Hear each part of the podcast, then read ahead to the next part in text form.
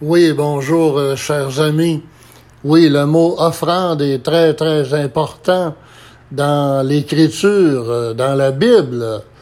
D'un couvert à l'autre, euh, on peut voir ces offrandes, hein. Dieu qui va accueillir ces offrandes. Et il les accueillera d'autant plus qu'elles viennent de notre cœur, enracinées dans l'amour, à savoir impliquant aussi les relations euh, interpersonnelles.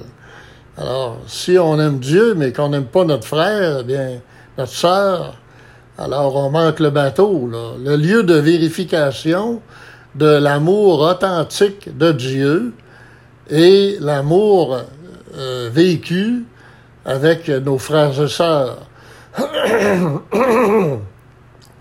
Donc, l'offrande revient dans la Bible d'un couvert à l'autre. Premier, le premier signe de cette offrande, eh bien, on remonte dans la Genèse. Et euh, dans la Genèse, eh bien, euh, on voit euh, Abel qui va offrir à Dieu un sacrifice de louange. On voit Caïn également qui, lui, va être très négligent et son offrande n'aura pas l'air d'impressionner Dieu plus que ça. Donc, il va devenir jaloux, jaloux de Abel, puisque Dieu va accueillir l'offrande de Abel. Alors, partout dans l'Ancien Testament, on pourrait faire une histoire très longue, là. Le mot offrande revient, euh, et Jésus, lui, a vu des offrandes se faire euh, au temple de différentes manières. Puis Jésus veut beaucoup que lorsque on fait un geste d'offrande, que ce soit toute notre vie, toutes nos relations interpersonnelles qui soient mises en vérité avant de faire cette euh, offrande. Donc c'est vraiment quelque chose. Et là, Jésus euh, euh, nous surprend. Si tu penses que ton frère a quelque chose contre toi,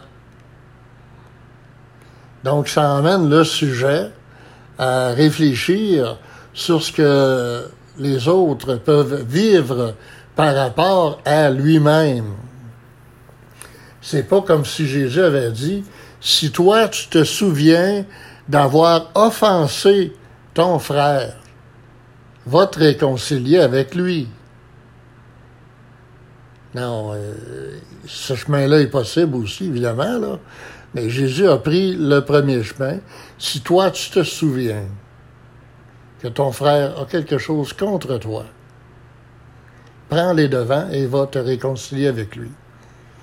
Pour Jésus, la correction fraternelle, elle est possible, possible, oui, mais avec lui parce que sans lui, nos relations interpersonnelles euh, peuvent euh,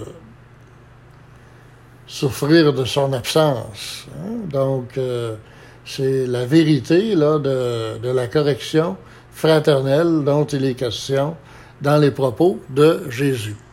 Alors, je vous remercie beaucoup d'avoir écouté mes propos.